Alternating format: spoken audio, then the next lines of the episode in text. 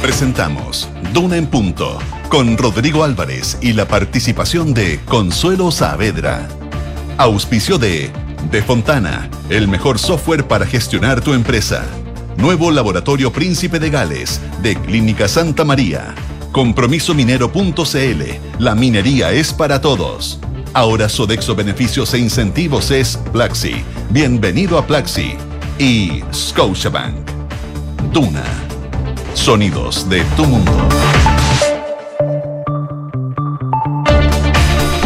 7 de la mañana en punto, son las 7 de la mañana en punto. ¿Cómo les va? Buenos días, bienvenidos a esta edición de Una en Punto que hacemos desde la ciudad de Santiago, la capital del país, a través de la 89.7.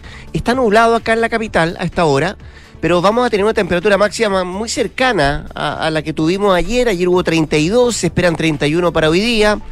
Es grata la temperatura a esta hora de la mañana, eh, pero llama la atención esta, estas nubes que hay en el cielo de, Santiago, en la capital del país. Aprovechamos de saludar a quienes hasta ahora no se escuchan en eh, Valparaíso, en el 104.1, en la ciudad de Concepción, ahí en la región del Biobío nos escuchan en el 90.1 y en Puerto Montt en el 99.7. Usted sabe que nuestra dirección en internet es duna.cr para escucharnos en cualquier parte del planeta, en cualquier parte del mundo. Y, por cierto, si nos quiere hacer algún comentario en nuestras redes sociales, eh, arroba Radio Duna, eh, para um, ir analizando también y viendo qué nos depara esta jornada de materia informativa, tanto en el ámbito local como en el ámbito internacional. Ahí hay dos focos puestos, uno en Ecuador y el otro en Medio Oriente. Se traslada la atención de la franja de Gaza a Yemen, al Mar Roja, producto de eh, una serie de bombardeos que han llevado adelante el Reino Unido y también Estados Unidos contra um, los rebeldes hutíes en esa parte um, de Medio Oriente, producto de eh, bombardeos que habían ocurrido en días anteriores también contra embarcaciones que transitan por el Mar Rojo, que se ha transformado en un caudal, en una vía marítima que ha cobrado interés porque por ahí pasa gran parte del comercio mundial y eso tensiona, por cierto, la situación de lo que está viviendo en esa parte del mundo. En Ecuador también sigue la situación bien compleja, se han, siguen tomando medidas por parte del presidente eh, Novoa, eh, pero por ahora no se ha dado captura al eh, hombre más buscado, eh, el narcotraficante que escapó el domingo pasado y que desencadenó, por cierto, toda la revuelta que se ha ido originando con el correr de los últimos días. Acá en el país, pendientes del el conclave que va a encabezar el presidente Gabriel Boric en esta jornada en Cerro Castillo con los partidos del oficialismo, en una semana que podríamos decir estuvo bien... Eh, crispada, eh, con hartos eh, elementos de discusión entre los partidos oficialistas, eh, partiendo, por cierto, por la demanda, las querellas que presentó el ex ministro Giorgio Jackson, que apuntaban al senador del Partido Socialista Fidel Espinosa. Y por sobre todo, también una mm, semana que ha estado marcada por las críticas que han continuado a los ministros que participaron en las reuniones privadas con empresarios ahí en la casa del lobista Pablo Salaquet. Hablamos también de la posibilidad de que quede en prisión preventiva la eh, concejala Antofagasta Paz Fuica, que está siendo investigada en, en, la lista Democracia Viva del caso Convenios, y también de esta querella que fue presentada por el Consejo de Defensa del Estado contra la exalcaldesa de Maipú, Katy Barriga. Parte de lo que vamos a revisar en esta edición de Duna en Punto. Josefina Stavrakopoulos. Te estaba de menos. ¿Cómo estás? Bien, pues acá, ¿Bien? despertando temprano nuevamente. ¿Sí? Sí, feliz, me gusta este horario. Ah. Me gusta venir temprano. Ahí, pasó el aviso, ¿ah? ¿eh? Oye, les cuento, hace frío, yo no sé si es porque está prendido muy fuerte el aire acondicionado o son las nubes que, que hay acá en la capital. Pero les cuento que la temperatura es de 14 grados. La máxima va a llegar hasta los 30, cielos principalmente despejados durante la tarde del día de hoy y para los próximos días, el fin de semana, vamos a tener temperaturas acá en Santiago de entre 29 y 31 grados con cielos totalmente despejados. En Viña del Mar y Valparaíso, donde nos pueden escuchar en el 104.1, 14 grados de temperatura, cielos principalmente cubiertos, las nubes probablemente se van a quedar durante todo el día y ya la máxima alcanzaría los 20 grados durante la tarde. Para el sábado y el domingo las máximas van a estar en torno a los 21, 22 grados acompañado de nubosidad parcial, variando a despejado. En Concepción, 11 grados a esta hora, máxima de 23 el día de hoy, acompañado de nubosidad parcial. Para el sábado la máxima va a ser de 21 y el domingo también 21 grados de temperatura. Y por último, en Puerto Montt y sus alrededores, donde nos pueden escuchar en el 99.7, 10 grados a esta hora, máxima de 21, cielos principalmente cubiertos. Eh, para el día de hoy la máxima entonces va a ser de 21 grados, para el sábado y el domingo las máximas no van a subir más allá de los 18 grados acompañado de chubascos aislados. Pero grata temperatura para quienes habitan ahí en eh, Puerto Montt. Eso con el pronóstico del tiempo, vamos a estar con Consuelo Saavedra en un rato más acá en Durán Punto, también nuestras infiltradas. Hoy día vienen eh, Paula Catene, Gloria Faúndes a contarnos del el conclave oficialista, del el impas de algunos partidos esta semana y la atención que se eh, centra en el oficialismo y a ver cuáles son las conclusiones que se sacan. ¿Qué temas se van a abordar? Bueno, de eso lo conversamos en un rato más con nuestras infiltradas. Ahora, cuando son las 7 de la mañana con 5 minutos, 7 con 5, Josefina Stavrakopoulos le cuenta en detalle todo, créame, todo lo que ha pasado en las últimas horas. Acá están los titulares.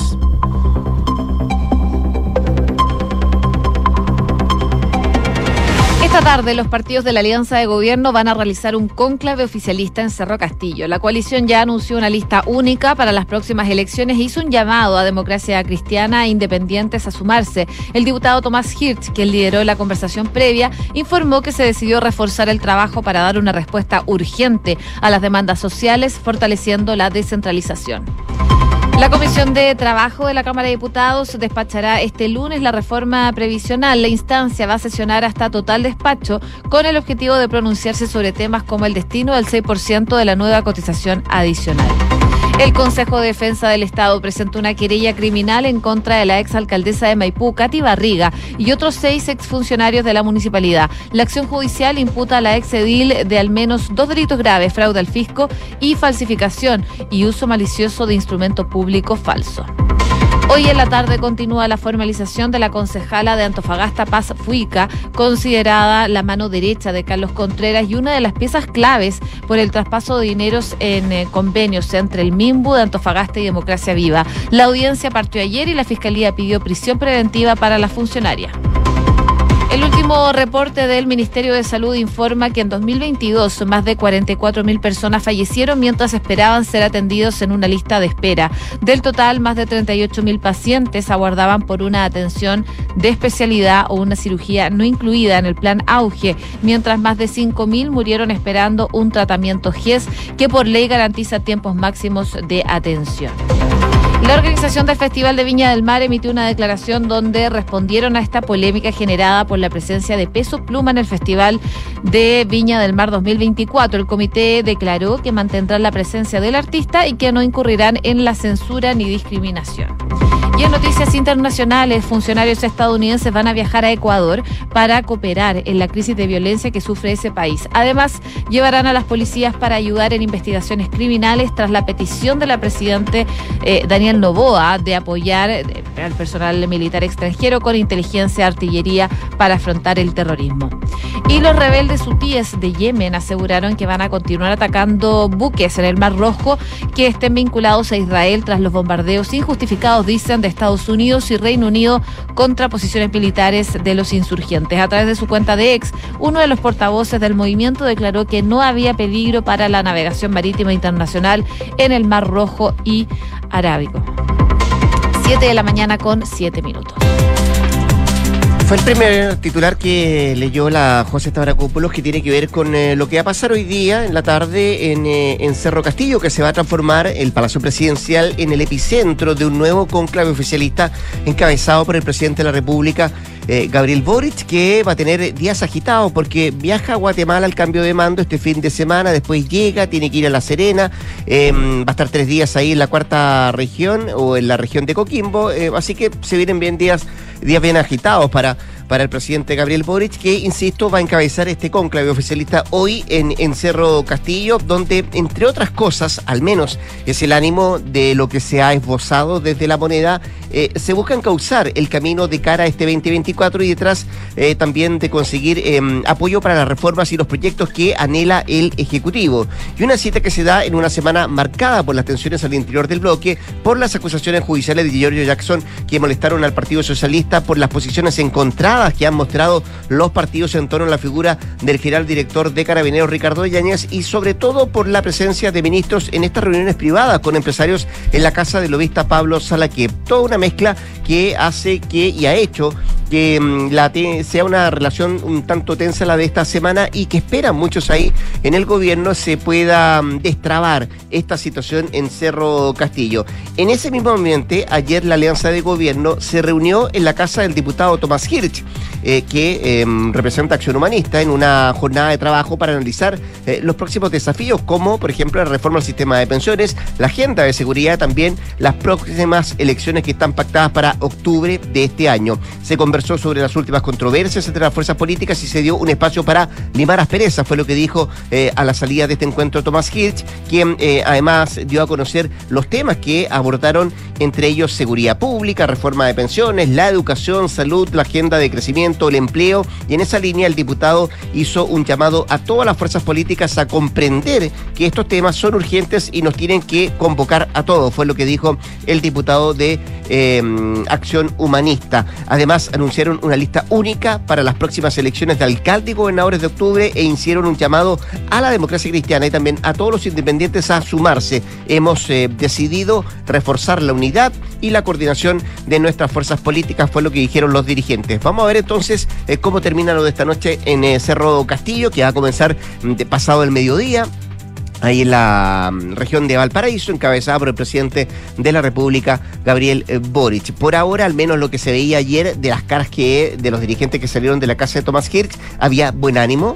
Eh, muchos decían, bueno, aclaramos lo que había que aclarar, eh, no hay mayores problemas y que eh, el objetivo común de aquí en adelante es em, estar unido respecto a la posición que ha optado el gobierno de cara a este 2024, que es sacar adelante las reformas, el pacto fiscal, particularmente también lo que va a pasar con, pensiones, que tendrá la próxima semana una semana bastante importante, porque de acuerdo a lo que decía la propia ministra del Trabajo, Janet Jara, eh, se espera que este lunes 15, el próximo día lunes, salga de la Comisión de Trabajo, se despache de la Comisión de Trabajo la reforma de pensiones. Y durante toda la semana que viene debiera verse en la Comisión de Hacienda para después pasar a la sala. Y de acuerdo a los timings que tienen en trabajo, probablemente pueda ser despachada de la Cámara de Diputados antes de que termine este mes de enero. Insisto, es uno de los objetivos que se ha puesto el gobierno y vamos a ver cómo se da esta cita de esta tarde ahí en Cerro Castillo. 7 de la mañana con 11 minutos. Estás escuchando Duna en Punto. Oye, la que no lo está pasando nada de bien es la exalcaldesa Katy Barriga, porque eh, ahora se conoció que el Consejo de Defensa del Estado presentó una querella criminal en su contra. Recordemos que ella es exalcaldesa de la comuna de Maipú.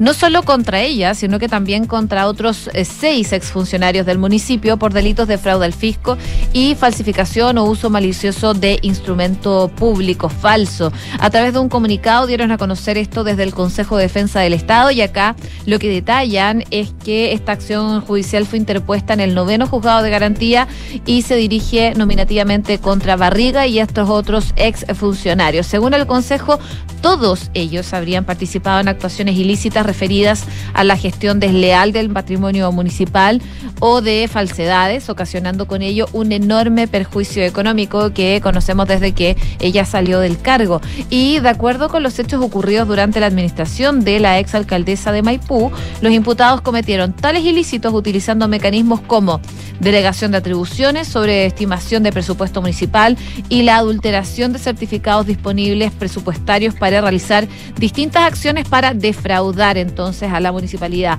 aumentando así el déficit y generando un perjuicio en las arcas municipales, es lo que dice el Consejo de Defensa del Estado. Y puntualizan que bajo el amparo de sus cargos de confianza, posición que les habría permitido entonces evadir todo tipo de control interno entonces tenían como libertad para poder hacer estos ilícitos. Y lo que explican desde el Consejo que el perjuicio patrimonial municipal que se ha generado superaría los 30 mil millones de pesos. Así que esta querella del Consejo de Defensa del Estado se conoce también a pocos días de que eh, se dé la formalización de barriga que está programada para el próximo 16 de enero, ya la próxima semana, y va a ser liderado por la Fiscalía de Alta complejidad oriente. Vamos a estar atentos entonces a ver cómo se va desarrollando esta situación, pero se suma una nueva arista a este caso, que es la querella del Consejo de Defensa del Estado. Eso va a ser el martes entonces la formalización. Vamos a ver qué es lo que pasa ahí, donde también hay harto ruido, particularmente ayer fue bien tensa el, eh, la reunión de los concejales em, del Consejo Municipal de eh, la Municipalidad de Las Condes, eh, donde la alcaldesa Peñalosa, dicen, evitó responder las críticas de los propios concejales en esta tensa reunión que se generó, que estuvo marcada, por cierto, por las últimas irregularidades que se han destapado ahí en la comuna de Las Condes, en la municipalidad de Las Condes. 7 de la mañana con 14 minutos. Escuchas, Duna en punto. Vamos a cambiar radicalmente de tema, vamos a dejar el país, nos vamos a ir a Medio Oriente, donde el foco de la atención ha dejado de ser por ahora la ofensiva israelí en Gaza y se ha trasladado a Yemen, luego que Estados Unidos y el Reino Unido lanzaran en las últimas horas un operativo aéreo contra objetivos rebeldes hutíes en el Mar Rojo en respuesta a una serie de ataques que han interrumpido la navegación comercial en esa zona. Los bombardeos se dieron de madrugada e iluminaron el cielo en varios lugares controlados por los rebeldes respaldados por Irán, aunque el alcance de los daños no estaba claro por el momento, los UTIs dijeron que al menos cinco lugares, incluyendo aeródromos, habían sido atacados. La acción militar se da en respuesta a los ataques sin precedentes de los rebeldes UTIs que este jueves lanzaron un misil balístico con el objetivo de golpear las rutas de navegación del Golfo de Aden, una vía estratégica para el transporte del petróleo proveniente justamente del Golfo de Pérsico. El presidente de Estados Unidos, Joe Biden, indicó que este constituye el vigésimo séptimo ataque lanzado por los UTIs contra buques comerciales que transitan el Mar Rojo y también el Golfo de Aden. Biden explicó que más de 50 naciones se han visto afectadas y tripulaciones de más de 20 países han sido amenazados o tomados como rehenes en actos de piratería en esa parte mm, de Medio Oriente. Además, más de 2.000 barcos se han visto obligados a desviarse miles de millas para evitar el Mar Rojo, lo que puede causar eh, semanas de retrasos en los tiempos de envío de productos. Las principales navieras a nivel mundial continúan ajustando sus rutas para evitar transitar por esta vía eh, por donde transita casi el 15% del comercio marítimo global, incluyendo el 8% del comercio mundial de cereales, el 12% del comercio de petróleo y el 8% del comercio mundial de gas natural licuado. Por eso se transforma en una vía marítima que eh, es eh, completamente y totalmente estratégica y la mm, determinación entonces por parte del Reino Unido y también de los Estados Unidos de atacar a los rebeldes hutíes que estuvieron en días anteriores, en días pasados, atacando algunas embarcaciones que pasaban justamente ahí por el Golfo de Aden y por el Mar Rojo. Vamos a estar muy pendientes de lo que sigue pasando en esta zona. Insisto, se traslada la atención desde Franja de Gaza al Mar Rojo, a Yemen, y vamos a ver cuál es el actuar también de dos países, Irán y de Arabia Saudita en este conflicto armado. Siete de la mañana con 16 minutos. Estás en Duna en Punto. Y brevemente también contarles de esta reunión que tuvo la ministra Carolina Toá, la ministra del Interior, con el general director de Carabineros, Ricardo Yáñez. Esto fue el día de ayer en La Moneda, fue un encuentro eh, bastante cauto, donde se da previo a la, a la formalización a la que fue citado el titular de Carabineros el próximo 7 de mayo. Y era imposible, por supuesto, probablemente no tocar ese tema y lo dicen también algunos conocedores de esa instancia que, eh, claro, el foco principal era hablar de la agenda de seguridad, pero imposible no hablar sobre eh, la próxima formalización que se va a hacer al general director de Carabineros por situaciones que se dieron eh, en el estallido social. Fue una reunión ampliada después que tuvo el general director de Carabineros, después de salir de esta reunión con la ministra Toa, él después se reunió con otras personas de carabineros, pero a la salida de este encuentro no quiso dar declaraciones. Sí lo había hecho en la previa y se había referido, de hecho, a la tensión que se está viviendo en torno a su formalización, eh, en donde también se dio esta determinación del fiscal nacional Ángel Valencia, quien rechazó la solicitud que había hecho la defensa de Yáñez de inhabilitar al fiscal regional de la Fiscalía mm, Centro Norte, Javier Armendaris. Y ahí lo que había dicho eh, Yáñez es que el foco y la principal preocupación que tengo hoy día es estar con mis carabineros y trabajando en la seguridad del país. Por supuesto, tema obligado que tuvo que hablar la ministra Carolina Toá con el general director de Carabineros. Eh, ahora, detalles de esa reunión no se dieron, pero eh, el foco era la agenda en seguridad, pero imposible no hablar de esta formalización que se va a dar en mayo próximo. Salió sin emitir declaraciones el alto uniformado, tampoco hubo un eh, punto de prensa de la ministra de Interior para mm, establecer más o menos qué es lo que se había conversado con el general director de Carabineros, que va a saber en los próximos días también de la posibilidad de un sobreseimiento en una de las causas que se le está investigando y él en la previa antes de reunirse con la ministra Toa no quiso tampoco emitir opinión de las resoluciones que había adoptado el fiscal nacional Ángel Valencia respecto a la figura de mm, Javier Armendáriz, el fiscal regional y también de la fiscal Chong y sobre todo de la inhabilitación que había pedido la defensa del general director de Carabineros. 7 de la mañana con 19 minutos. En Duna en Punto le tomamos el pulso a la economía. Revisamos indicadores económicos. La UEF el día de hoy 36.846 pesos. El dólar 911 pesos y el cobre 3,80 dólares la libra. Aprovechamos de mirar también lo que trae la prensa económica esta jornada de viernes. Mira, Pulso destaca, mercado sube apuestas y pone presión al Banco Central por un recorte de tasas de al menos 100 puntos base. Y en otro título de Pulso, inversión en la construcción cayó 4% el año pasado y el gremio ve un complejo 2024. ¿Qué destaca hoy día el diario financiero? Reforma al sistema de permisos, plazo máximo de aprobación será de hasta 120 días. Son parte de los títulos económicos de este viernes.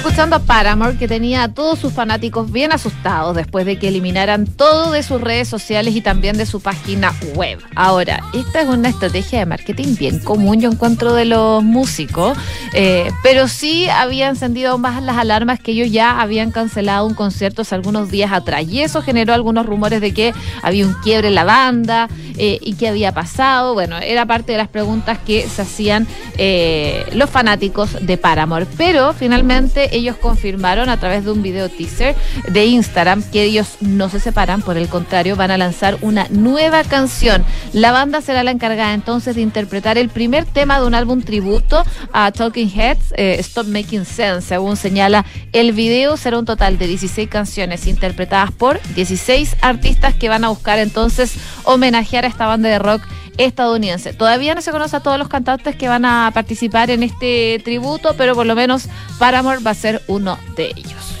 Lo había hecho esta semana también algo parecido Justin Timberlake, también había borrado su Instagram, sí. Es que yo encuentro que es una estrategia ya, ya como tan Dicen muchos que era para lanzar un nuevo álbum. Taylor Swift hizo lo mismo también en su momento.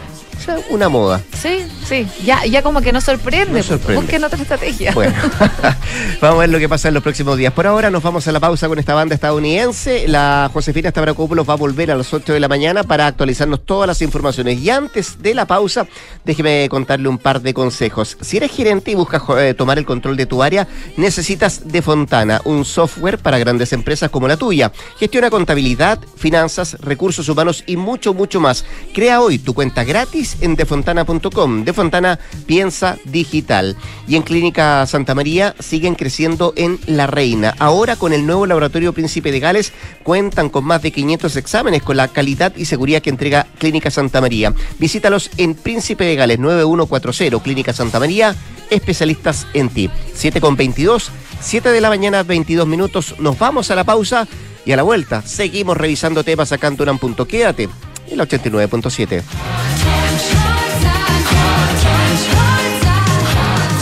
Para la minería, la agricultura y empresas de exportación. Para el almacén, la panadería y la botillería. Para la pyme que está comenzando. Para la pyme que está dejando de ser pyme. Para las medianas y grandes empresas. Para los contadores, para la gestión de personas. Para tu empresa, para su empresa, para mi empresa. Para todos, De Fontana. El software de gestión empresarial número uno de Chile. Toma el control de tu empresa en defontana.com. De Fontana, pensemos digital.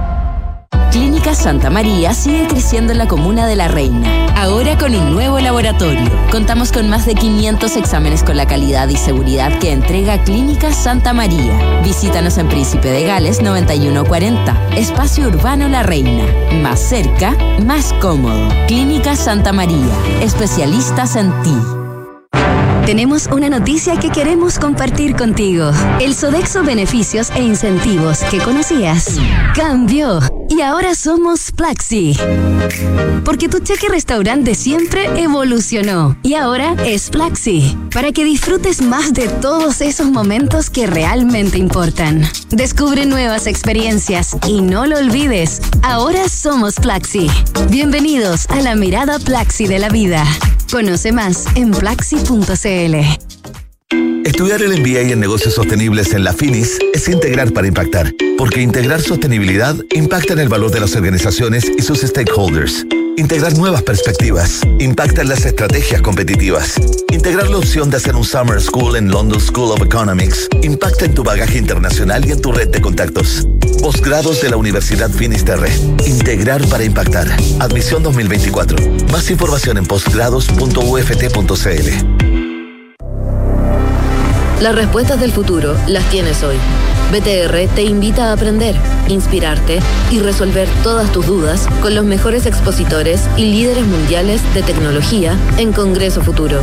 Abre tu mente a un mundo de posibilidades sintonizando el canal 701 HD y el 114 de BTR desde el 15 al 20 de enero. No te lo pierdas. Escuchas Duna en Punto con Rodrigo Álvarez. Ya son las 7 de la mañana con 24 minutos, 7 con 24. Seguimos acá en la 89.7 haciendo Duna en punto. Tenemos bastante que hablar con nuestro próximo invitado al programa. Tenemos al teléfono a esta hora de la mañana al presidente de la Confederación de la Producción y del Comercio, la CPC, Ricardo Meves. Ricardo, ¿cómo le va? Buenos días. Gracias por atender la llamada de Duna.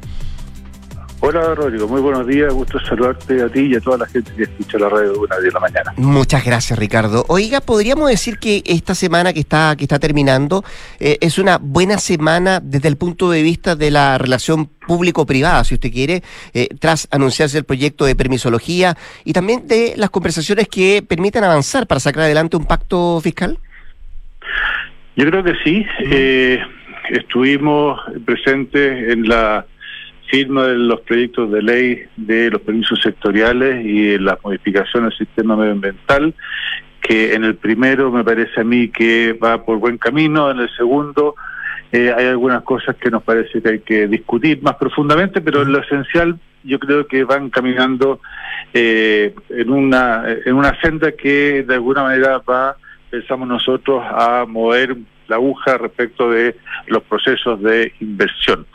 Y por otro lado, eh, nosotros tuvimos reunión esta semana también con eh, Hacienda, donde le hicimos ver y le entregamos y discutimos un poco nuestra eh, minuta, digamos, pro crecimiento y, y, nuestra mirada respecto a la convergencia tributaria, que fue el documento que lanzamos hace ya prácticamente dos semanas el, segundo día del mes de enero. Sí, antes de, meternos en pacto fiscal, que creo que, que, que, conversemos varias cosas, Ricardo, me gustó esa definición donde dice, en, en, lo macro, lo que tiene que ver con esta reforma de los permisos sectoriales y ambientales gusta, ¿cierto? Pero hay algunos, corríjame si me equivoco, ¿son reparo o cosas que mirar en detalle con tema medioambiental? Son cosas que hay que mirar en detalle, eh, como por ejemplo eh, Consejo Sectorial de los Ministros, porque eh, eh, esa instancia genera de alguna manera, ¿no sé, una mirada más global en los distintos sectores de nuestra economía. Ahí creo que hay que hacer un doble clic. Hay varias, varios elementos del articulado del proyecto eh, que claramente vamos a poder conversar y así por lo menos ha estado a la disposición del gobierno. Lo mismo que en los permisos sectoriales. Ahí eh, hay una serie de permisos que se modificarían eh, por declaraciones juradas, por lo tanto ahí avanzamos, también está el concepto de la digitalización, eh, nos hemos comprometido de alguna manera a revisar todo esto, como te decía, en detalle con el propio ministerio. Entonces, hay que trabajar ahora en esto, mm. en el articulado de los proyectos. ¿Y cuánto puede, puede mover la aguja esto en la inversión, Ricardo?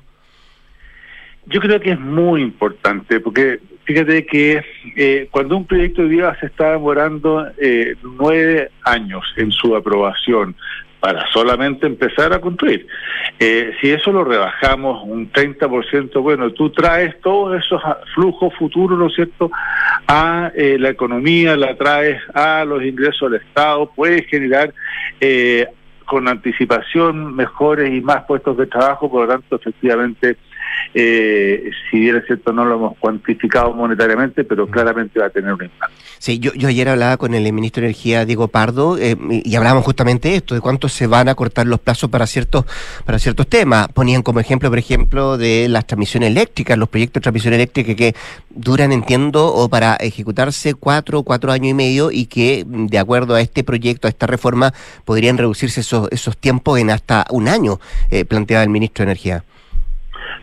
Y eso tiene un impacto directo en las personas que van a tener acceso, ¿no es cierto?, probablemente a mejores eh, eh, sistemas de transmisión, mejor conectividad, y, así cuando tú vas viendo cada uno de los proyectos, incluso eh, hay zonas, Rodrigo, donde no hay agua potable, ¿no es cierto? Hay, entonces tenemos que llegar a todas esas personas que efectivamente están carentes de los beneficios del desarrollo y del crecimiento. Yo creo que al reducir esto, claramente va a impactar en todas esas personas. Estamos conversando con el presidente de la Cámara, de la Confederación, perdón, de la Producción y Comercio, Ricardo Meves. Ricardo, em, usted mencionó a la pasada su propuesta, la que presentó la CPC la semana pasada, como una minuta pro crecimiento, si no me equivoco. ¿No es una propuesta alternativa?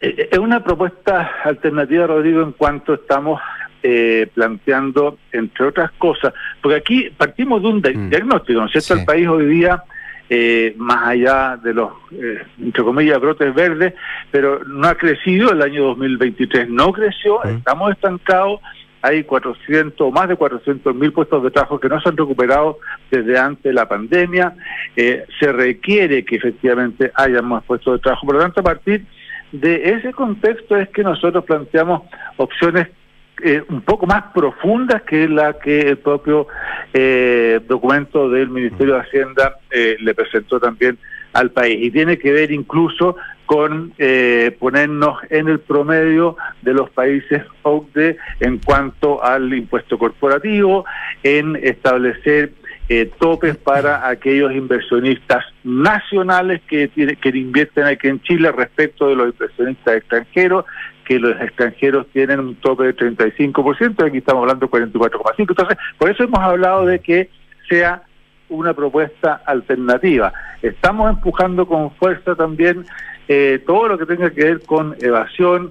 Eh, nos hemos comprometido a estudiar en profundidad estos proyectos que acabamos de mencionar, que es permiso sectoriales y medio ambiente. Entonces, eh, en eso hay coincidencia, pero por otro lado queremos profundizar para que realmente Chile crezca y se mueva la aguja. Y además de eso, Rodrigo, hay 30 medidas adicionales y sectoriales que nos parecen que por lo demás no debieran ir incluso por la vía de un proyecto de ley, sino que son más bien de carácter administrativo que también nos puede ayudar a moverlo. Por eso yo le preguntaba, porque bueno, ayer el ministro de Hacienda, Mario Marcel, decía, bueno, que le llamaba la atención que se planteara esto como una propuesta alternativa, cuando él dice que no ve grandes diferencias entre la propuesta que presentaron ustedes y el pacto fiscal.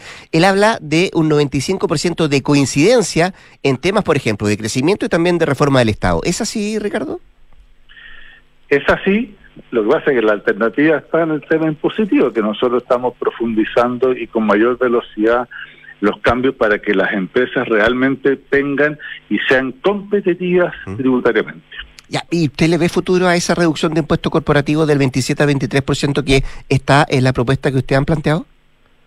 Mira, eh, yo la visión que tenemos es que el ministro ya había planteado inicialmente una baja de un 27 a un 25. Entonces, con los antecedentes que nosotros tenemos, la reunión que tuvimos el día miércoles abrió un espacio para además eh, que nos entreguen información que maneje impuestos internos para ir afinando los números y todo esto evidentemente también tiene un correlato de compensaciones y desde ese punto de vista también planteamos eh, un impuesto y ese es el número que tenemos que afinar en conjunto con Hacienda a los retiros y a las utilidades eh, retiradas desde la empresa y a los dividendos.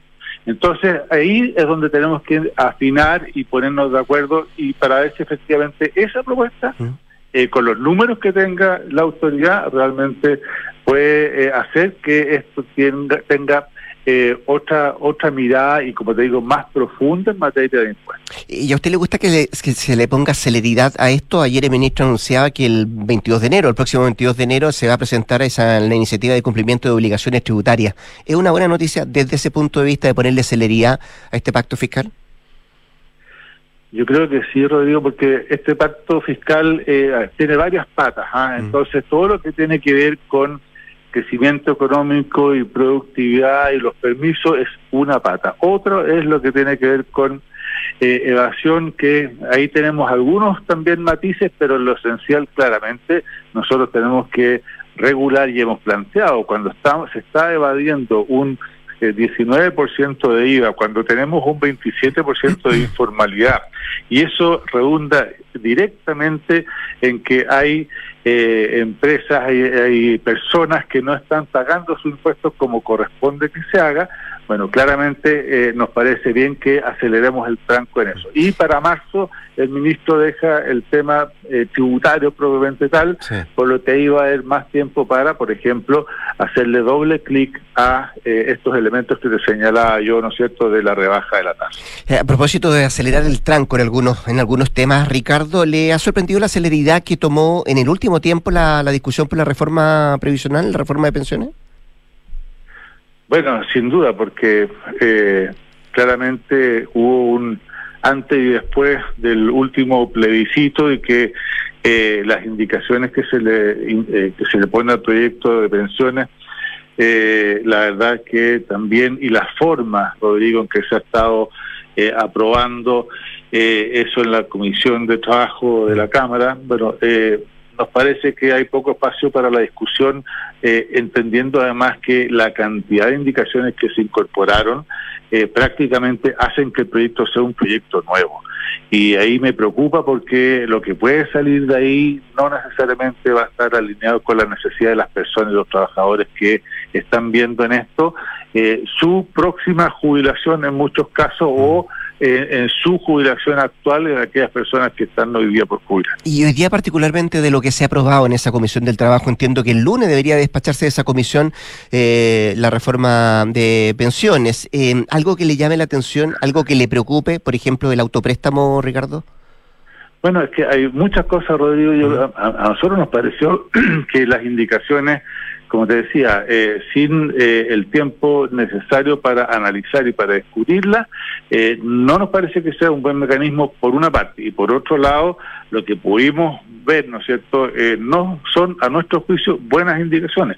El tema del concepto del autopréstamo nos parece que al final del día termina perjudicando a las personas. Si queremos ayudar a las personas, tenemos que ir por otro camino y no retirando los recursos que ellos tienen, aunque porque al final del día convengamos una cosa, Rodrigo, es difícil que esos recursos los vayan a devolver. La gente en algún minuto va a necesitar esos fondos, los va a utilizar y con eso va a disminuir al final del periodo, ¿no es cierto?, de cotización lo que va a tener para la, jubilación. Eso nos parece eh, no, no, nos gusta como medida eh, dentro del proceso que estamos viendo. ¿A usted le parece que son tan o, o, igual de parecido a los, a los retiros de su momento del autopréstamo? Son bastante parecidos y eso nos inquieta porque además eh, eso le saca y es un tema que lo hemos venido conversando ya hace bastante rato, eh, le saca recursos también al mercado de capitales. No nos olvidemos que aquí nuestra economía está todo interconectado y por lo tanto ya vimos que cuando se hicieron los retiros hace tres, cuatro años atrás, eso tuvo un impacto en la inflación y vuelve a tener un impacto directo en las propias personas. Y eso no nos parece un buen ejercicio. Quiero aprovechar esta conversación, Ricardo Mueves, el presidente de la CPC, para preguntarle por otros temas. ¿Usted cree que se enredó más de la cuenta el tema de las reuniones donde participaron ministros en la casa de Pablo Salaquet? Yo creo que sí, yo creo que eh, ya eh, se ha explicado bastante, se ha conversado bastante. Eh, la Contraloría tomó carta en el asunto, tendremos que ver ese proceso.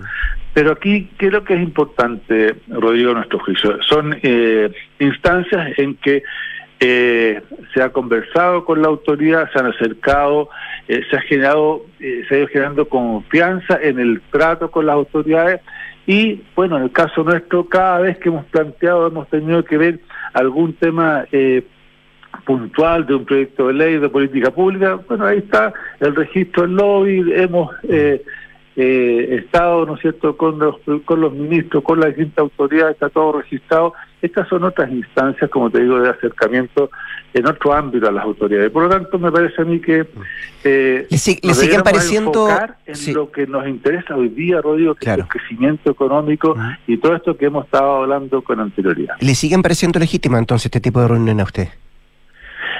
Eh, yo creo que son legítimas. No podemos coartar la posibilidad de reunir. Ahora, habrá que informarlas, habrá que cambiar los mecanismos de registro, pero eh, creo que eh, uno se topa en tantas instancias con las autoridades que la pregunta que vale hacerse si cada vez que en un seminario y en el café de ese seminario, eso hay que registrarlo también. Entramos en una casuística que es compleja. Entonces, lo que yo digo, ¿Ha servido para acercar posiciones, para generar confianza? Yo creo que sí. Y lo más importante es que tenemos que ya, eh, me parece a mí, dejar que la Contraloría haga su trabajo y nosotros ponerle foco a lo que más nos interesa, que es que Chile vuelva a crecer. Sí, está bien. Lo que, me, y totalmente de acuerdo en ese, en ese aspecto, Ricardo. Lo que pasa es que lo que hemos visto en los últimos días, sobre todo, es que da la impresión de que el que explica se complica, ¿no? Eh, y por lo mismo quería preguntarle, ¿a usted le hace sentido que la ministra del Medio Ambiente, Maisa Roja, dijera que no tenía claro cuál era el rol que cumplía Pablo Salaquet? Ya, pero es que es una pregunta que le completa a la ministra Roja, no a mí. Sí, no, no, está bien. Pero, pero usted le hace sentido eso? ¿Que ella vaya a un lugar, se junte con él y no sabía cuál era el rol que cumplía? Eh, a lo menos llama la atención, pero insisto, mm. creo que lo importante es el trabajo público-privado y que realmente podamos eh, empezar a mover esta aguja de crecimiento que nos tiene tan trancados. Bien, pues eh, así termina la semana con una buena noticia, como decíamos al principio, Ricardo, para la relación público-privada. Ricardo Mueves, el presidente de la CPC, hablando esta mañana acá en Duna. Muchas gracias, Ricardo. Buen fin de semana. Gracias, Rodrigo. Buenos días. Buenos días. Nos vamos a la pausa. Eh, nuestra minería es diversa. Participan distintos profesionales con vocación que en conjunto construyen la minería del futuro. Los puedes conocer en compromisominero.cl. Compromiso Minero haciendo en el presente un mejor futuro. Y en noticias que alegran el día, queremos compartir que Sodexo Beneficios e Incentivos ahora es Plaxi. Únete a esta evolución porque Plaxi es más que un beneficio de alimentación. Bienvenidos a la mirada Plaxi de la vida. Nos vamos a la pausa y al regreso estaremos con Consuelo Saavedra y nuestras infiltradas Paula Catena y Gloria Faunde sacando un punto. En Scotia cuentas con fondos mutuos Scotia Portafolios que gestionan activamente tu inversión según tus objetivos. Ya no tienes que estar pendiente de hacer ajustes todo el tiempo según el movimiento de los mercados. Tus fondos Scotia Portafolios lo hacen por ti. Contacta a tu asesor de inversiones y APB o contrátalos directamente en scotiabankchile.cl o tu app Scotia Go. Infórmese de las características esenciales de la inversión en estos fondos mutuos, las que se encuentran contenidas en sus reglamentos internos y contrato de suscripción de cuotas. La rentabilidad o ganancia obtenida en el pasado por este fondo no garantiza que ella se repita en el futuro. Los valores de las cuotas de los fondos mutuos son variables. Infórmese sobre la garantía estatal de los depósitos a su banco o en cmfchile.cl. Soy nutricionista. Ingeniero civil en minas. Ingeniera comercial. Periodista. Soy David. Soy Denis. Soy Juan Pablo. Soy Trinidad. Y, sí, soy, minero. Conócelos en compromisominero.cl. Sofía querida, no quiero que te asustes.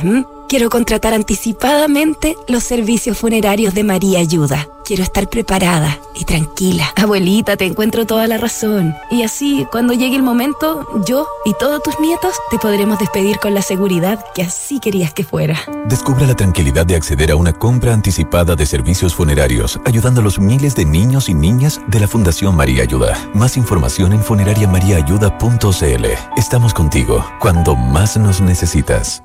Escuchas Duna en punto. Duna 89.7. Son los infiltrados. Los editores de la tercera están en Duna en punto. 7 de la mañana con 42 minutos, 7 con 42. Consuelo Saavedra, ¿cómo estás? Muy buenos días. ¿Todo bien por allá? ¿El frío? Eh, bien, el frío. Bien el frío. bien frío el frío. frío. Bien, el frío. Oye, qué rico. Casi viernes, llegando a ¿no? la mitad del mes. Sí. Viernes. Hay cambio veraneantes, pues, este fin de semana. Este fin de semana, Así es, pues. toda la razón. Partimos en la segunda quincena, así es que cambio veraneante. Nuestras, estoy perdida, nuestras infiltradas salieron ya de vacaciones o no. Preguntémosle, La estamos Gloria con Gloria entra y y Paula sale, sí, ¿verdad? Gloria como que entra y sale. No, no, pero tomó unos días, ¿te acordás? Como En diciembre tomó- plebiscito, en diciembre. Sí, sí, sí, ¿No? No Oye, sé no se con quién acuerda. hablan ustedes, No. realmente. Ah. No, no, yo me voy en febrero, En febrero se como va. corresponde. ¿Y Paula? Tuve una semana, pero un poco averiada, pero me voy Sí. en marzo, voy a salir. Ah, en marzo. En marzo me falta Ah. O todavía. sea, tenemos para rato de nuestros infiltrados. Que es la buena noticia de todo esto. Creo. Em, yo eh, a fines de enero. Ya. Sí. Qué rico, les queda que poco. queda poco, quedan 15 días. Y contando. Em, ¿Entremos en materia? Entremos en Porque materia. hoy día tenemos una reunión importante, ¿no? Un cónclave en eh, Cerro Castillo. Ahí estará el epicentro encabezado por el presidente de la República, Gabriel Boric. Así es. Y el punto culmine de una semana llena de tensiones y cortocircuito en el oficialismo que eh, fue, par- es decir, donde todo este tema de las cenas que se están, se están realizando en la casa de el exdiputado y lobista Pablo Salaquet siguen generando y profundizando las tensiones eh, a propósito de las visitas de los ministros, ¿no? Si bien al principio se había observado un respaldo eh, bien, o al menos un silencio, ¿no? Bastante elocuente respecto de lo que eran estos encuentros informales. eh, donde el debate está puesto eh, en que no fueron eh, informados en la ley de lobby y si eso correspondía o no. Esta semana ese asunto ya derechamente se enredó. Vamos a tener a los ministros dando explicaciones donde corresponde. Lo hablábamos el lunes en la Contraloría, tienen unos días eh, todavía para hacerlo, eh, pero se ha ido horadando este respaldo inicial. básicamente a propósito de las mismas declaraciones que ellos han hecho, ¿no? Porque eh, han habido cosas bien llamativas eh, respecto de sus eh, revelaciones en esta semana. Eh, por ejemplo, el ministro Grau, que señaló que admite que sí se habló de la industria de la salmonicultura en ese encuentro, o al menos los salmoneros dieron a conocer cuál era su opinión de la industria. Y en el caso aún más sorprendente, creo yo, de la ministra de Medio Ambiente, Maiza Roja, que señaló desconocer que Pablo Salaquet era un lobista. Lo que genera una gran inquietud también, y, yo creo que tiñe de harta frivolidad los encuentros, porque yo creo que ejercicio número uno de una autoridad respecto de con quién se encuentra debiera ser quienes están sentados en su mesa. Es decir, es como, me parece de perogrullo. Por Mm. lo mismo, esas dos intervenciones de esos dos ministros fueron finalmente las que ocasionaron más desazón en el oficialismo y terminan tensionando también más un ambiente a puertas del Y encuentro. que fueron los primeros dos de la lista, ¿no? Claro, claro. fueron los primeros después se dos. fue engrosando. Se fue engrosando. También se destaparon los parlamentarios, que Claro. también vimos cómo eh, han estado en la casa de, de Pablo Salaquet. Pero esas dos declaraciones generaron finalmente Mm. Poco manejo, o sea, que un, un, eh, información que se fue conociendo a goteo porque no se liberó de una por parte de las mismas autoridades. Una vez que se conoció esto, ya partiendo del error, creen algunos de que se debió inscribir estas reuniones por la ley de lobby. Y ya después estas declaraciones de Grau que admite que eh, finalmente sí las salmoneras dieron eh, a conocer cuál era la visión que ellos tenían res- respecto de la industria, también ahí ya dijeron esto ya cada vez se hace menos eh, defendible frente a la opinión pública. Eh, y por lo mismo también son materias que se hablaron, eh, por ejemplo, ayer en la casa eh, del diputado Hirsch, que ahí hubo un encuentro oficialista donde se reunieron eh, todos los partidos de gobierno justamente para abordar no solo la hoja, la hoja de ruta, sino que también despejar las tensiones que han marcado la semana. Eh, como decía Gloria, una de ellas ha sido estas reuniones en la casa de Salaquet, pero también otra eh, disputa que marcó la semana tiene que ver con eh, lo que pasó con el exministro Giorgio Jackson, que presentó eh, acciones legales, no solo contra la UDI y eh, Jorge Rasuri, sino que también contra un senador oficialista, el senador socialista Fidel Espinosa, que eso eh, provocó, eh, más allá de que se reconoce que el senador Espinosa es un personaje que es complejo debido a que ha tenido una postura crítica respecto a la administración del presidente Gabriel Boric.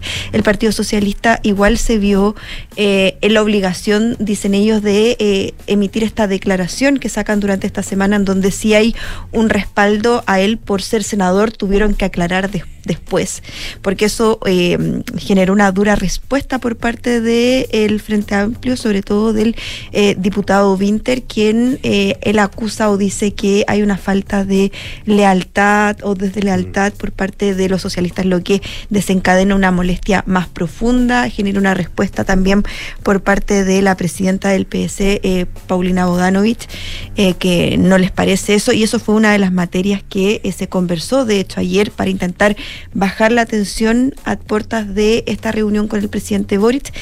según nos comentaban, el quien planteó ayer explícitamente el tema fue el secretario general del PS, Camilo Escalona, quien abre eh, el asunto, la discusión y dice no, no, compartimos y creemos que no es la forma eh, los dichos del diputado Winter. Y ahí se intenta saber esta discusión y se intenta de alguna forma contener también por el presidente de Revolución Democrática, Diego Vela, quien eh, apela a que hay que dejar eso atrás, que tampoco comparten esas declaraciones, pero que lo importante y el fondo es la unidad eh, de aquí en adelante para la coalición, ya que hay una sensación, eh, y eso cada día se ha ido instalando más, de que finalmente todo este respiro que les dio el plebiscito, este triunfo del en contra y alivio de que haya sido derrotado, dicen ellos, la propuesta em, de la derecha, de alguna manera se ha ido desperdiciando eh, y que eso quedó de manifiesto esta semana, ya que ellos deberían de haber apelado a unar el sector más bien que estar eh, con, estas, con estos enfrentamientos internos. No es para nada común que haya acciones legales eh, cruzadas entre miembros del oficialismo. llama la atención también que el ministro Jackson, el ex ministro Jackson, que se demoró harto en reaparecer, eh, lo haya hecho eh, eh, apuntando a uno de los senadores oficialistas, además en momento en que la agenda legislativa vive su última semana bien clave a propósito del periodo legislativo de este año, ¿no? Precisamente porque, bueno, él de partida hace denuncias, no hace querellas, porque las mm. querellas implicaban desafuero, ¿no? Y fíjense que ha sido también llamativo si uno lo mira en la perspectiva que también se hizo una denuncia sobre la UDI y ahí no ha habido mayor, eh, digamos, no ha habido mayor debate porque se ha concentrado mucho en este duelo que no es un duelo nuevo, es decir, hace rato, eh, particularmente el senador Espinosa, Desde que partió Democracia Viva, ¿no? Desde, antes, desde que era ministro de las Express. yo creo que eh, eh, el ex ministro Jackson nunca contó con la simpatía mm. eh, del senador Fidel Espinosa. ¿Para qué andamos con cosas?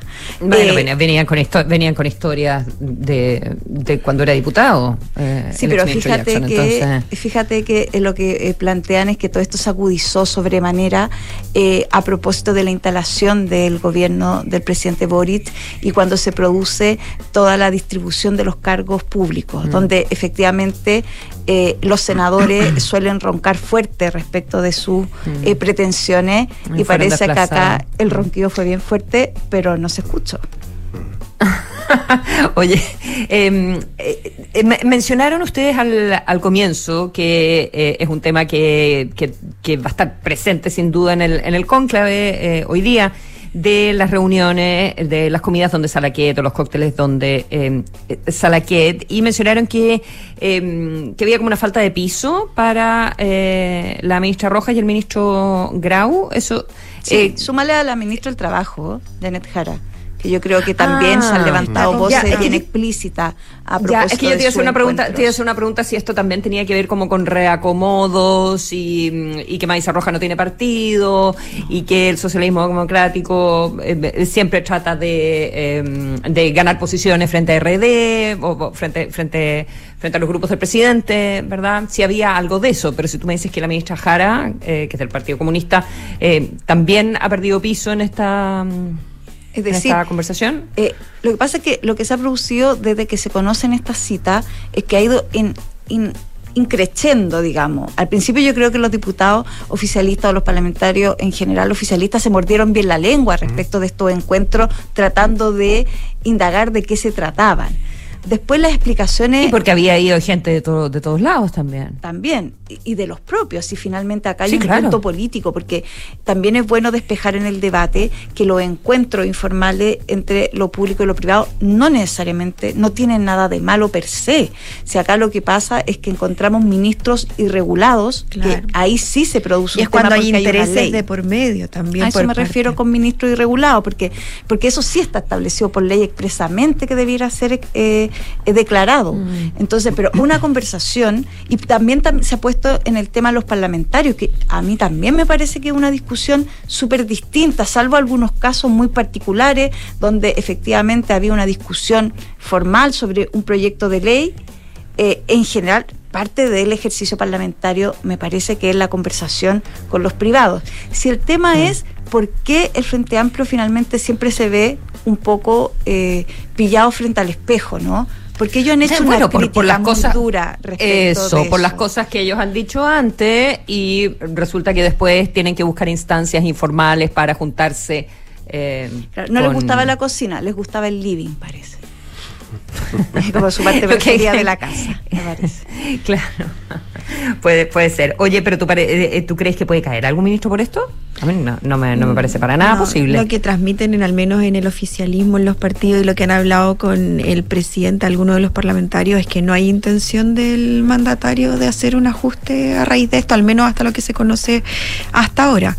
De hecho, el, después del plebiscito, bueno, no se conocía todavía todo el tema de eh, la casa de Salaquet, lo que dijo el presidente en público cuando se le preguntó por ajustes en su equipo, él dijo que no, y hasta al menos en lo que se ha conversado esta última semana con él, eh, dicen el oficialismo que está en esa misma postura, que él está abogando a sacar adelante sus reformas y la mira la tiene puesta en pensiones y en el pacto, en el pacto fiscal. ahí están sus grandes apuestas y harto mm. de encuentro de hoy, de hecho, transmiten el oficialismo, va a versar sobre eso, sobre cómo eh, buscar un diseño que les permita eh, viabilizar las reformas que eh, están ahí, que son de las emblemáticas que les quedan, y tratar también de empezar a focalizar los esfuerzos en lo que son el próximo desafío electoral, que son las municipales y gobernadores, donde también ahí hay una preocupación latente y la apuesta a esta gran lista única para competir, donde se incluye también a la democracia cristiana.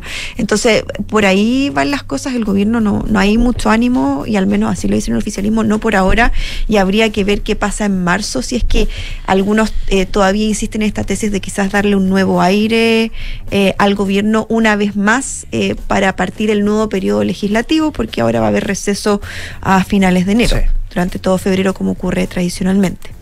Sí, a mí me parece más que la debilidad eh, de los ministros tiene que ver con la... Eh, en el caso de la ministra Jara, con la interlocución frente a la reforma previsional que vive semanas clave antes del receso parlamentario, y en el caso de los ministros Grau y Roja, eh, en su relación, digamos, respecto de, del propio oficialismo. Es decir, no me parece que esté sobre la mesa su continuidad, dado que el presidente, de manera muy apresurada, también señaló que aquí él no veía nada de malo y que hizo una declaración respecto de que él también dialogar eh, hasta que duela. Mm. Claro, y que no, esto no era un lobby. Si, si, el punto acá no es el diálogo, el punto es que cuando estos diálogos tienen que ser informados por debida transparencia, porque además lo ve la ley.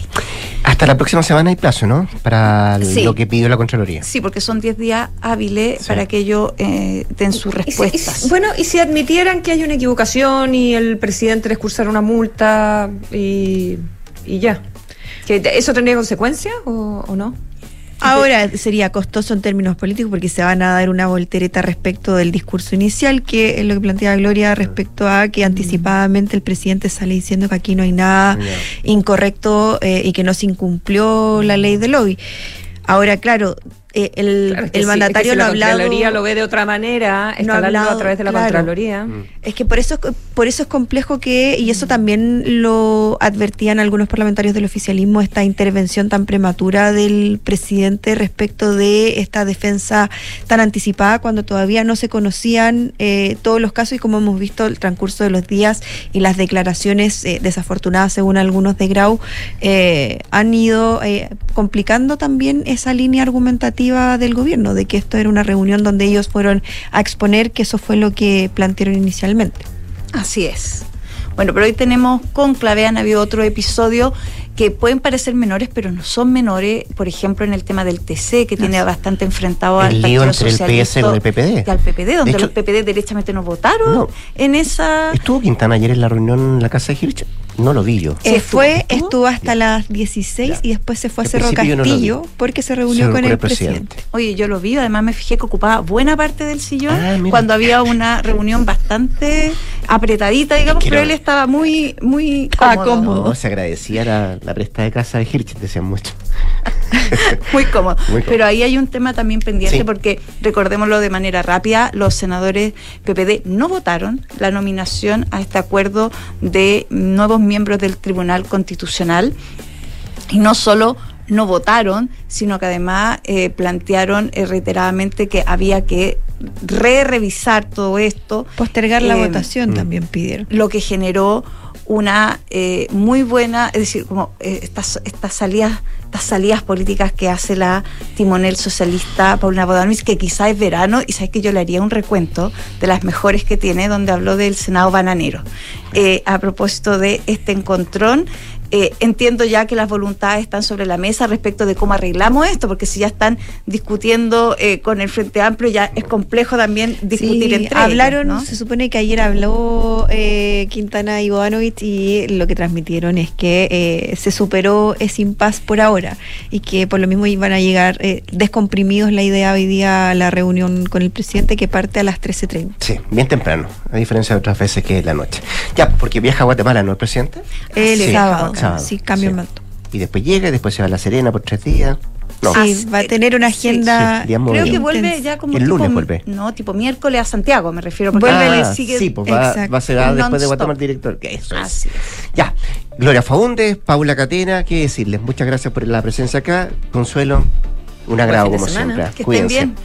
Se vienen las noticias acá en la 89.7 y después de eso hablemos en off, que es acá en Duna. Buenos días y buen fin de semana. Thank